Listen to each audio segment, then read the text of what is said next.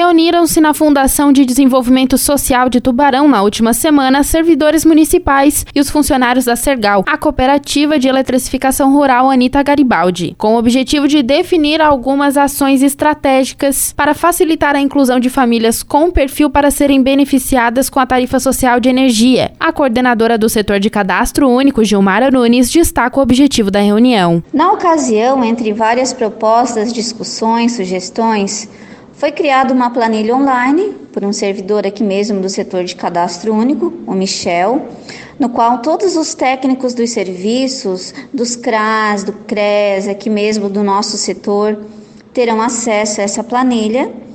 E no ato do atendimento, verificando que o usuário que tem direito a ser beneficiado com a tarifa social de energia, essa planilha será alimentada com todas as informações necessárias. É, os funcionários da Sergal eles terão acesso a essas informações em tempo real.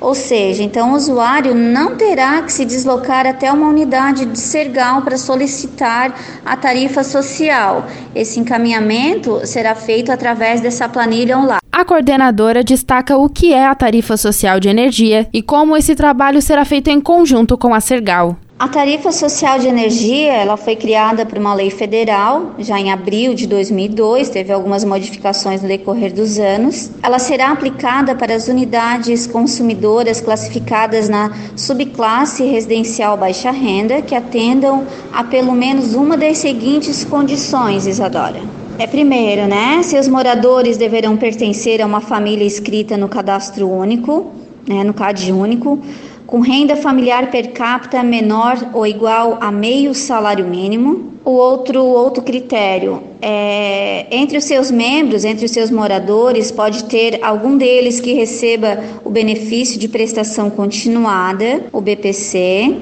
né? E destacamos também é, que será beneficiada com a tarifa social de energia a unidade consumidora que é habitada por famílias inscritas no cadastro único e com renda mensal de até três salários mínimos, mas desde que entre seus moradores, entre seus membros, né? É, algum deles são portadores de doença ou patologia cujo tratamento ou um procedimento médico pertinente requer o uso continuado de aparelhos, né, ou equipamentos que, para o seu funcionamento, eles demandem consumo de energia.